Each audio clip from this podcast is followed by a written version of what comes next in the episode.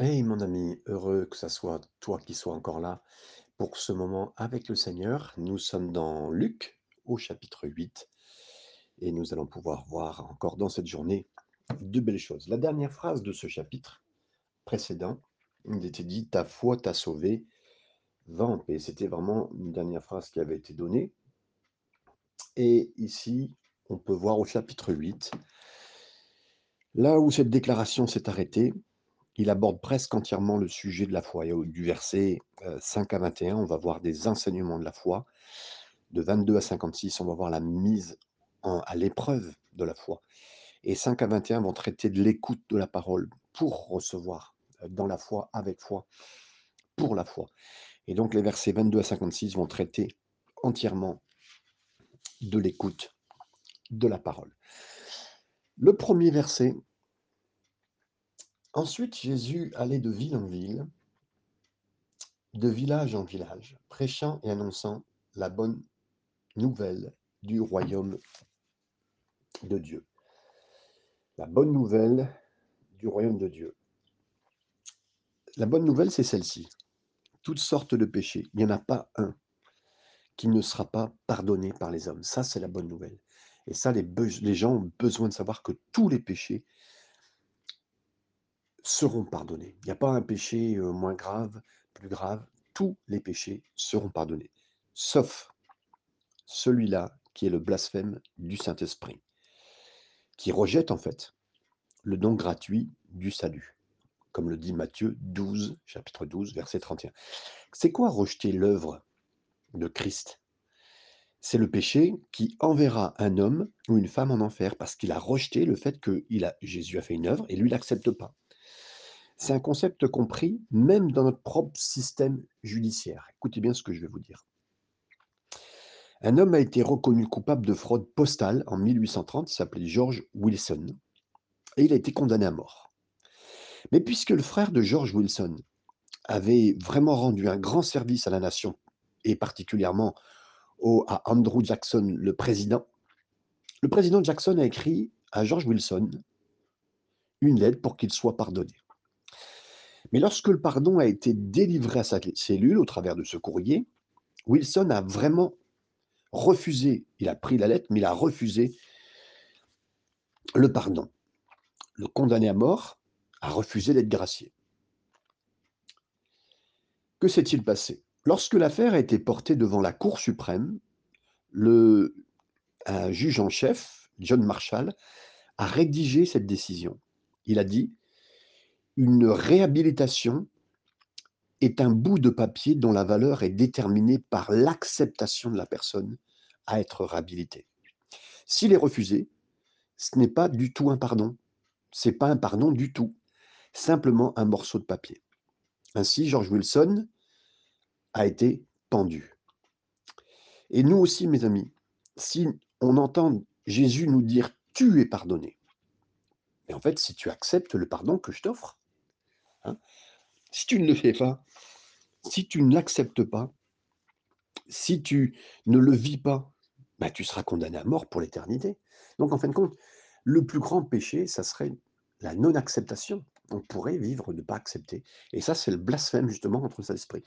Donc, comprenez bien, hein, quand on parle du blasphème contre Saint-Esprit, les gens ont toujours cru que c'était euh, blasphémer, dire quelque chose. Non, c'est ne pas accepter cette offre. Ben donc, c'est un peu comme si vous avez le médicament, vous ne l'acceptez pas, il est à côté de vous et vous ne le prenez pas. Donc, vous en mourriez parce que vous dites ce médicament fera rien et pff, de toute façon, je ne crois pas à ses effets. il est bien trop, il est bien trop, comment dire, pas cher assez. Enfin, plein de choses pourraient être dites. Voilà, mes amis. Mais nous avons entendu, nous, le Seigneur dire que nous sommes pardonnés et c'est une très belle, c'est une très bonne nouvelle. Et je le remercie et ça sera toujours une très bonne nouvelle parce que accepté, c'est pas simplement maintenant, c'est mon passé, c'est mon présent et même c'est mon futur. Si je venais à pécher encore, ben, il me pardonne et je veux pas euh, prendre ça comme une licence pour pécher demain, mais je crois en lui personnellement. La suite de ces versets jusqu'au verset 3.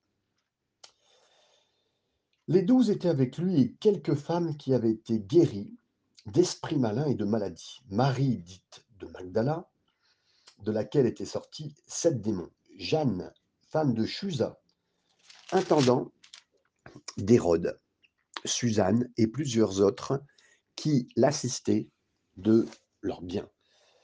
Heu, pendant que Jésus a prêché et enseigné la parole de Dieu, les bonnes nouvelles, hem, un entourage de femmes voyageait aux côtés de la compagnie apostolique qui s'est occupant qui s'est occupé pardon, en administrant, en gérant ce qu'il fallait pour l'équipe.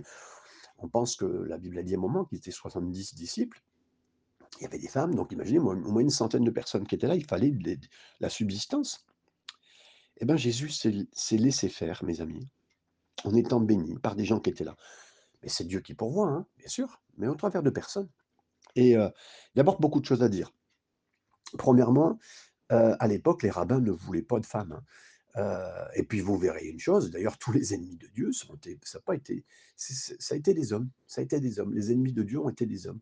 Par contre, ici, les femmes ont été là pour aider, aider l'œuvre du Seigneur. Les rabbins ne voulaient pas de femmes dans leur entourage. Heu, et ben, écoutez, là, on voit Jésus, c'était déjà révolutionnaire à son époque et pour ceux qui pensent que le Seigneur faisait et fait encore aujourd'hui quelque chose de différent pour les femmes, pas du tout, mes amis. Il est beaucoup plus ouvert que vous le pensez. Ensuite, les femmes, heu, qui étaient là pour aider Marie-Madeleine, heu, certains pensé qu'elle était, heu, prostituée, heu, avec une histoire de moralité incroyable. On ne sait pas, la Bible ne nous le dit pas plus, c'est l'histoire qui l'histoire «chrétienne» entre guillemets qui peut raconter cela. On n'a pas plus d'éléments, la parole de Dieu nous en donne pas. Par contre, oui, des démons, 7 démons sont sortis d'elle, c'est important de savoir. Donc peut-être oui, qu'importe c'était quoi qui l'a liée, les démons qui l'ont possédée, elle a été délivrée. Par contre, on ne parle pas souvent de cette femme qui était, hem, je reprends son nom, Jeanne, femme de Chouza, intendant d'Hérode. C'était donc, heu, Hérode, alors Hérode, c'était le titre, hein, le plus grand responsable du pays était là et elle était son intendant financier. Donc cette femme était là et elle est venue auprès du Seigneur. C'est incroyable de voir qu'une femme de renom, qu'importe son nom, qu'importe même ce qu'elle était capable de faire et en plus, au niveau politique, vous savez, elle touchait aux finances, elle aidait le patrimoine, le de façon patrimoniale, heu, pour Hérode. Donc c'est incroyable, cette femme avait beaucoup de sous, c'est sûr et certain. Peut-être elle a même agi, heu, on ne sait pas, hein, on ne va pas dire quoi que ce soit, de mal, mais voilà, elle a peut-être agi d'une façon mais en tout cas, tous ses biens, elle les a utilisés, enfin ses biens, elle les a utilisés pour pouvoir administrer, bénir et faire du bien à tous ceux qui étaient là pour l'œuvre du Seigneur. Ce que j'aime aussi, c'est de voir que Jésus, malgré qu'il est Dieu, malgré qu'il est Jésus, il est pleinement homme et il accepte aussi d'être béni. Waouh! Imaginez, vous êtes là, heu, allez, Dieu représente la mer, la mer entière et nous, on vient qu'une goutte d'eau, il l'accepte. C'est tellement beau, tellement beau. Mes amis, c'est tellement difficile des fois de se laisser bénir. Je vous regarde, mes amis, je vous je vous parle, est-ce que vous êtes prêts à vous laisser bénir, mes amis? Comme Jésus s'est laissé bénir, le prenant de la part de Dieu. Jésus, fils de Dieu, heu, prenait cette bénédiction comme venant de son Père et l'a pris et j'espère et là, bon, il y a des gens qui diront: «Ben non, mais moi j'accepte tous les dons». Oui, je comprends, tous les dons financiers, tous les dons, toutes les choses. Non, mais c'est la dimension est différente et j'espère que vous saisissez et savoir accepter ce que le Seigneur donne au travers d'autres, c'est tellement grand et c'est beau et j'admire énormément ici Jésus parce qu'il y a beaucoup de il a plus de bonheur, la Bible dit: «À donner qu'à recevoir», mais il faut plus de grâce aussi pour recevoir que pour donner. Et ce que Jésus recevrait de ces femmes est incroyable, mais ils reçoivent de moi une adoration, ils reçoivent de moi, heu, qu'ils reçoivent de vous des louanges encore plus incroyables et un travail incroyable. Et aussi, heu, que l'œuvre du Seigneur soit soutenue par nous, mes amis. Que l'œuvre du Seigneur soit soutenue par nous, par nos finances. Que l'œuvre de Jésus soit soutenue. Alors ne dites pas: «Oui, non, non, mais moi je vois pas d'œuvre». Non, non, mais mes amis, ne dites pas qu'il n'y a pas d'œuvre. Je lis des commentaires et c'est vrai que les gens sont très déçus. Ils disent: «Oui, il y a plein de pasteurs qui» non mais arrêtez mes amis. En France particulièrement, je peux vous dire, je ne connais pas, heu, il y a peut-être des pasteurs qui ont un peu plus de finances que d'autres, c'est possible. Peut-être qu'il y a des pasteurs qui volent, c'est possible aussi. Mais d'une façon générale, ce que j'ai connu et la situation de crise dans laquelle nous sommes ne fait pas que certains pasteurs puissent être, heu, abondamment, heu, dans, heu, de la richesse excessive. Je ne crois pas. Maintenant, j'espère pas, c'est qu'il y ait de la jalousie dans les cœurs en regardant certaines situations, en voyant certaines choses. Parce que je peux vous dire, il y a un prix à payer quand même quand on est dans le pastorat et je n'ai juste que 32 ans pour vous dire, de ministère, pour vous dire ce que je vous dis à cet instant. Mais que le Seigneur nous bénisse surtout à bénir. Les comptes rendus par le Seigneur lui-même. Euh, nous ne sommes pas là pour euh, légiférer et faire euh, des, des éléments concernant cela. Verset 4, nous continuons. Une grande foule s'était assemblée et des gens étant venus de diverses villes auprès de lui, il dit cette parabole. Donc Jésus commence ici son enseignement à propos de la foi. Versets 5 à 10. Un semeur sortit pour semer sa semence, comme il semait. Une partie de la semence tomba le long du chemin. Elle fut foulée aux pieds et les oiseaux du ciel la mangèrent. Une autre partie tomba sur le roc. Quand elle fut levée, elle sécha parce qu'elle n'avait point d'humidité. Une autre partie tomba au milieu des épines.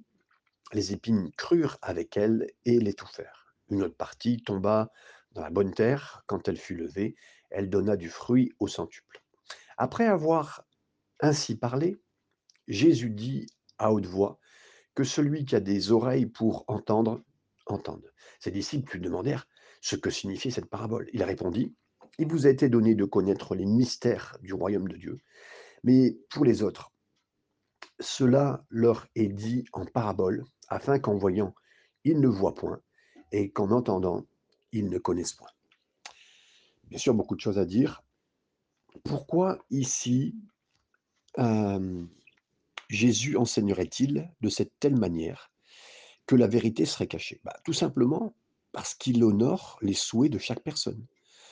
Si une personne ne veut pas voir, bah, le Seigneur ne lui, forcera pas le chemin, ne forcera pas la façon de faire, la façon de voir.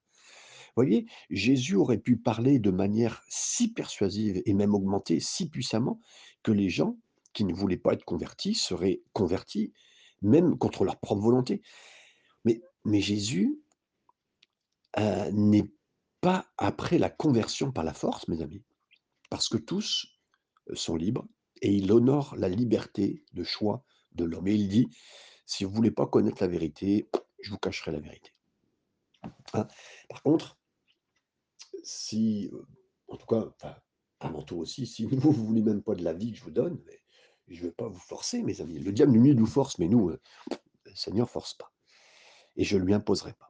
Et l'enseignement par parabole a donc permis à ceux qui voulaient connaître la vérité de la recevoir. Quelqu'un a dit que la parabole, c'est une histoire à côté de la vérité. C'est-à-dire, c'est presque une illustration de cette vérité.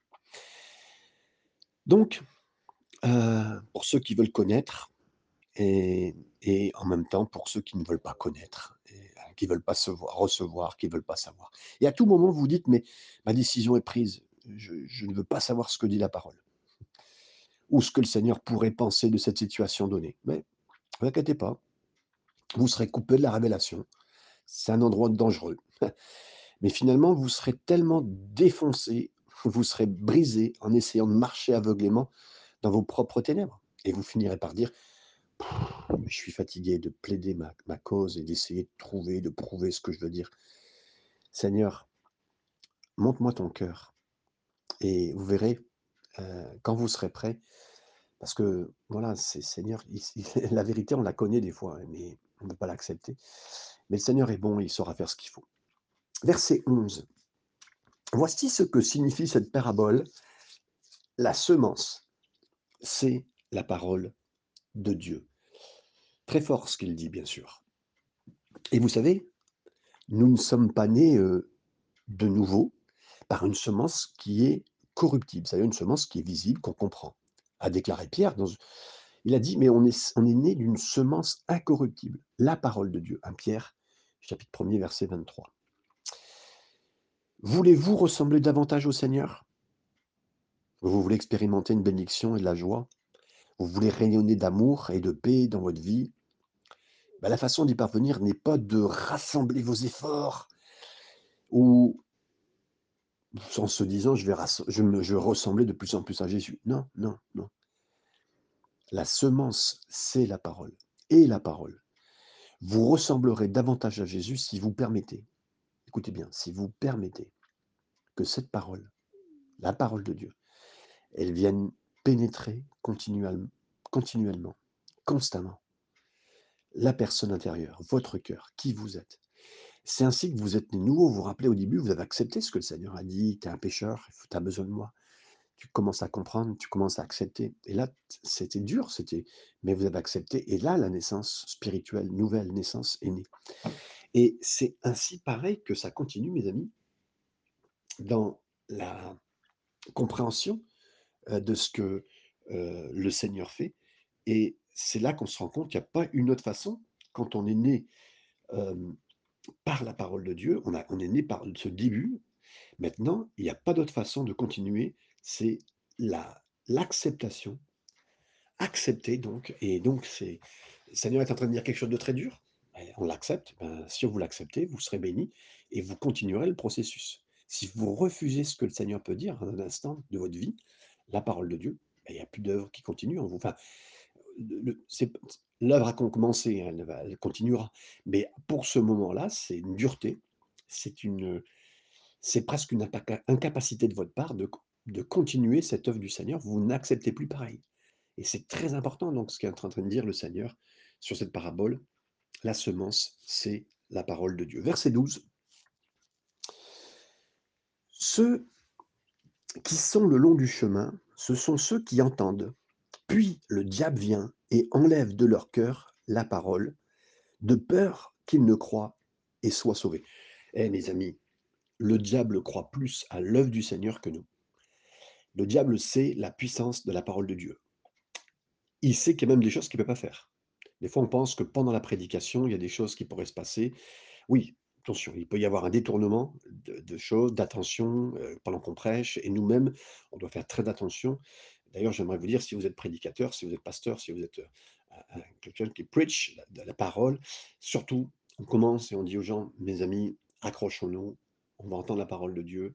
Voilà, on fait tout pour garder l'attention. Si, on perd d'attention dans l'auditoire, même moi aujourd'hui qui fais d'autres auditoires, ben, je fais tout pour pas perdre l'attention des gens. C'est tellement important parce que moi aussi j'ai un message à leur donner qui qui qu'ils ne peuvent pas comprendre pour l'instant, mais que je sème dans leur cœur avec amour. Mais pour dire, on veut pas perdre l'attention parce qu'on sait très bien que le diable essaie de faire perdre l'attention, parce qu'il sait que si la parole, tombe dans les cœurs, beh, il va se passer quelque chose, c'est sûr et certain. Par contre, lui vient après et là, c'est le 1er groupe qui est composé de personnes qui entendent prêcher ou enseigner.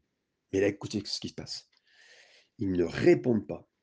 Leurs cœurs sont endurcis et ils sont perdus dans leurs péchés. Le 1er groupe, c'est ça, hein, ils ne répondent pas. Ils entendent la parole, c'est ça savez, toute la parole, elle exige une réponse. Est-ce que tu fais? Est-ce que tu crois? Est-ce que tu penses? Est-ce que tu es d'accord? Est-ce que tu engages ton cœur? Est-ce que tu aimes? Ah, c'est la parole de Dieu. Mais s'ils ne répondent pas positivement à ce qui est dit, et ben, leurs cœurs s'endurcissent vis-à-vis de cette réalité. Verset 13, on continue. «Ceux qui sont sur le roc, ce sont ceux qui, lorsqu'ils heu, oui, entendent la parole, la reçoivent avec joie, mais ils n'ont point de racines. Ils croient pour un temps et ils succombent au moment de la tentation». Donc là, on parle maintenant du 2nd groupe. Qu'est-ce qui se passe avec ce 2nd groupe? Bah, il est composé de ceux qui disent: «Amen, super pasteur, c'est génial», à la parole.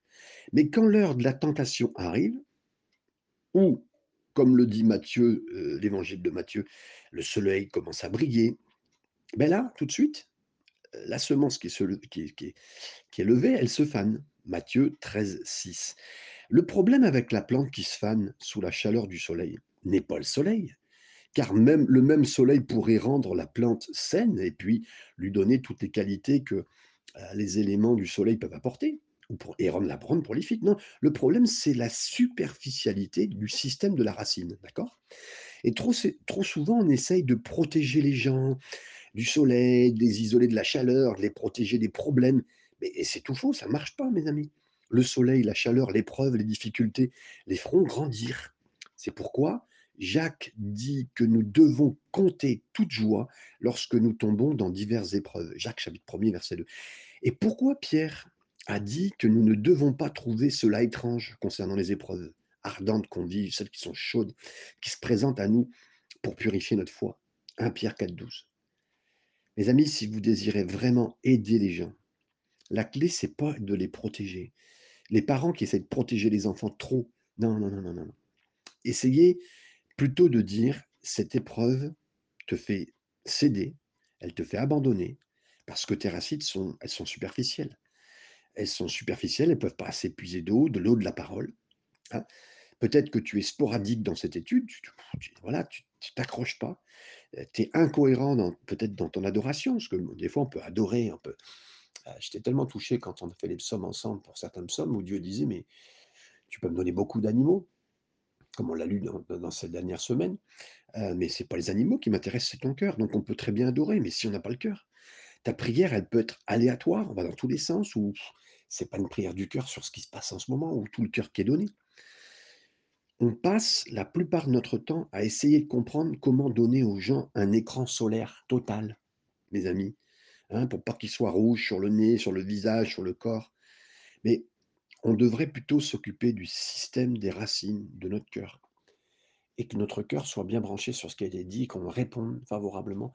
Et voilà, les épreuves vont venir, c'est sûr et certain, mes amis, mais à nous de tenir le bon cap. Verset 14, ce qui est tombé parmi les épines, ce sont ceux qui, ayant entendu la parole, s'en vont et la laissent étouffée par les soucis, les richesses et les plaisirs de la vie, et ils ne portent point de fruits qui viennent à maturité. Euh, ici, les, comment, on pourrait appeler ça? Les soucis, voilà. Les soucis affectent ceux qui vivent dans la pauvreté. Les soucis, hein, ça affecte ceux qui vivent déjà dans la pauvreté. Les richesses affectent ceux qui vivent dans la prospérité. Le plaisir, ça touche tout le monde. Mais lorsque vous vous retrouvez à plus étudier les Écritures, par exemple, la raison peut être trouvée dans l'un de ces trois domaines. Parce qu'il y, a la- il y, a les- soucis qui viennent, il y a les richesses qui viennent, il y a le plaisir qui vous touche, comprenez?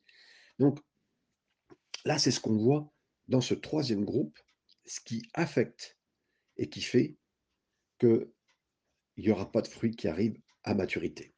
Verset 15. Ce qui est, ce qui est tombé dans la bonne terre, ce sont ceux qui, ayant entendu la parole avec un cœur honnête et bon, la retiennent et portent du fruit avec quoi? Avec persévérance.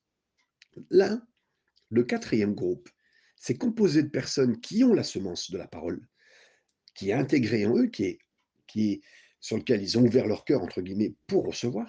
Mais remarquez qu'ils portent des fruits avec quoi? Avec la persévérance, avec la patience. La patience.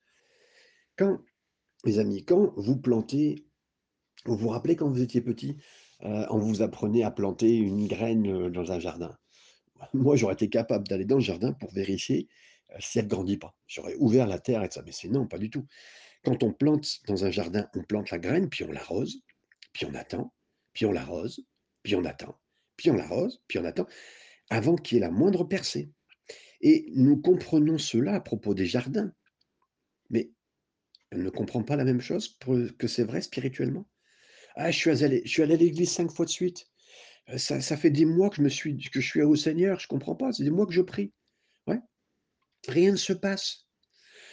J'ai des moments de prière avec le Seigneur depuis tout le temps, fortement, et je vois rien, aucun fruit. Ma situation ne change pas. Je n'ai toujours pas d'appel. Je, vais lui donner une semaine de plus, et puis après, je vais voir ce que je vais faire. hein, parce que là, je ne verrai plus à l'église, ça sera de nouveau grâce matinée. Mais non, nous semons la graine, mais on ne lui laisse pas le temps de prendre racine, de porter du fruit. Et celui qui porte du fruit, c'est celui qui reçoit la parole avec persévérance, avec patience, mes amis, et qui a confiance dans ce que le Seigneur fait. Versets 16 à 18, personne après avoir allumé une lampe ne la couvre d'un vase ou ne la met sous un lit, mais il la met sur un chandelier, afin que ceux qui entrent voient la lumière. Car il n'est rien de caché qui ne doive être découvert, rien de secret qui ne doive être connu et mis à jour. Prenez donc garde à la manière dont vous écoutez, car on donnera à celui qui a, mais celui qui n'a pas, à celui qui n'a pas, on notera même ce qu'il croit avoir. Donc là, le principe est, est expliqué au travers encore d'une autre parabole. La foi vient de ce qu'on entend, ce qu'on entend vient de la parole de Dieu. Romains 19, euh, pardon, Romains 10, 17. Donc, on doit prendre garde à la façon dont on entend, afin que la semence, qui est la parole de Dieu, elle puisse tomber sur une bonne terre et porter du fruit, afin que vous puissiez expérimenter un degré encore plus grand de la foi. Moi, comme vous, qui écoute la parole de Dieu tous les jours, qui la lit tous les jours, je dois veiller à la qualité de la parole de, mon cœur. Il faut que tout le temps je me remette en cause sur euh, comment va tomber cette parole que j'entends en cet instant. Et euh, pour pas la couvrir quelque part, pour qu'elle fasse son travail normal, pour qu'elle tombe dans une bonne terre. Ah, je connais ça, oui. On a déjà lu ce passage, mais combien de fois, mes amis, j'ai lu, comme vous, la parole et je pourrais dire ça. Ah oui, je la connais. Non, que mon cœur soit renouvelé. C'est pour ça aussi que je lis d'autres commentateurs différents. J'essaye de, enfin, de votre. Alors, des choses que je garde, bien sûr, depuis des années, ce que j'ai vu ça, et puis ça s'est intégré. Mais c'est pas parce que c'est intégré que j'ai tout compris. Et je crois que le Seigneur veut travailler mon cœur encore, encore, et je veux le laisser faire. Que le Seigneur ne me laisse pas dormir sur ce que je sais que je ne sois pas quelqu'un qui dit ouais, je connais. Vous savez que les années, même les années, et puis c'est, encore plus dur pour ceux qui sont là depuis des années. Et moi, ça fait, ça fait 53 ans que j'entends la parole de Dieu. Mais en même temps, si petit, je ne la comprenais pas, même s'il y a des moments où je n'étais pas converti. D'accord, on est d'accord. Mais voilà, on peut l'entendre, on peut savoir, on peut connaître. Oui, je connais. Seigneur, s'il te plaît, s'il te plaît, que je sois comme quelque part euh, tout nouveau de cœur à recevoir ta parole, Seigneur, et que je puisse l'entendre et que je ne laisse pas tomber une seule parole, une seule parole. Alors vous allez dire, ah, mais c'est à cause du prédicateur ou c'est l'enseignement qui est donné? Non. Non, que notre cœur soit ouvert, mes amis, que mon cœur soit ouvert. C'est tellement important. Verset 19 à 21. La mère et les frères de Jésus vinrent le trouver, mais ils ne purent l'aborder à cause de la foule. On lui dit, Ta mère et tes frères sont dehors, et ils désirent te voir. Mais il répondit, Ma mère et mes frères, ce sont ceux qui écoutent la parole de Dieu et qui la mettent en pratique. Waouh Dans le même rapport de ce qu'on vient de dire, parce que vous savez, la parole de Dieu, c'est le même rapport, hein, c'est toujours pareil, ça va même travailler plus fortement nos cœurs. On pensait que parce qu'ils étaient de la famille, ils étaient tellement impliqués dans le ministère et que la famille aurait pu être là. Non, pas du tout. Par contre, sa famille pensait qu'ils l'ont vu, ils l'ont vu petit, Jésus pour certains, ils l'ont vu, eux ils étaient plus petits, hein, parce qu'il y a les frères de Jésus, frères et sœurs de Jésus qui sont là, et sa mère, donc il n'y a que la mère de Jésus qui l'a vu petit. Hein. et bah, par contre, les plus petits, c'est ses frères et sœurs, ils voient tellement le Seigneur impliqué dans le ministère qu'ils ne reconnaissent pas Jésus sûrement. Et ils se sont dit, ah, il est en train de perdre sa santé mentale, euh, la famille de Jésus, elle est venue pour vérifier un petit peu. Hein. comme on le voit dans Marc 3, 21, ce que je suis en train de vous dire, c'est parce qu'il est écrit dans la parole. Et en entendant cela, puisque c'est un problème familial qui est en train de se passer, Jésus, il a identifié sa famille en disant quoi? Il a dit, ma famille, c'est toute personne qui entend la parole, mes amis, la parole de Dieu, et la met en pratique. Mes amis, je fais partie de la, famille du Seigneur si je mets en, pratique. Voilà. Et c'est pas parce que je suis là depuis 53 ans, vous comprenez? C'est là parce que je, mets, si je la mets en pratique, si je l'entends et je la mets en pratique. L'entendre, c'est une chose. La mettre en pratique avec, c'est avec la différence. Et les trois événements qui vont suivre, ça va nous donner ici de l'occasion de faire exactement euh, et de découvrir c'est quoi la clé pour la suite, pour la foi. Mais là, Jésus est en train de dire, mais oui, mais, mais ta boîte de ma famille, si tu n'écoutes pas la parole de Dieu, pas qu'en train de dire qu'il n'est pas de leur famille. Mais il a dit, quelque part, c'était comme un principe intrinsèque. Si tu écoutes la parole de Dieu, tu es de ma famille. Parce qu'en en fait, la, semence, la parole de Dieu, c'est tellement la parole de Dieu. Et c'est l'œuvre du ciel, c'est la, valeur éternelle. Donc voilà, c'est ce qu'il est en train de dire et c'est ce qui a fait une différence. Je finirai en disant aussi, euh, pour euh, nos frères et sœurs catholiques qui penseraient que Marie resterait une vierge à perpétuité, comme c'est enseigné, et vérifier ce que, comme, chaque enseignement que nous vérifions ensemble. Hein, on ne va pas parler plus des catholiques, on fait tous les enseignements et on les regarde ensemble. Et on se remet en cause évangélique, pentecôtisant, charismatique. Et là, ben, qu'est-ce qui est dit? Marie, euh, Marie a eu d'autres enfants. La preuve ici, on voit les frères et sœurs de Jésus qui étaient là. Donc pour lui, Jésus, c'était même des demi-frères, demi-sœurs. Il les appelle frères et sœurs, hein. Mais il dit frères et sœurs de Jésus. Voilà ce qu'il dit. Et donc là, qu'est-ce qu'il en est? Ben, il en est que il est, heu, avec cette situation et il dit: «Mais non, mais» heu et donc là, il proclame bien, même pour Marie, elle est un petit peu en train de se tromper avec ses frères et sœurs. Elle est embl elle est embrigadée peut-être par par la famille à un moment, hein, donc heu heu, Marie n'a pas eu la science infuse, qu'on voudrait lui donner divine, hein. Elle était une femme incroyable, exceptionnelle, sur lequel il faut vraiment garder toute sa force et son cœur, mais elle n'a pas été vierge perpétuelle, comme certains l'ont pensé.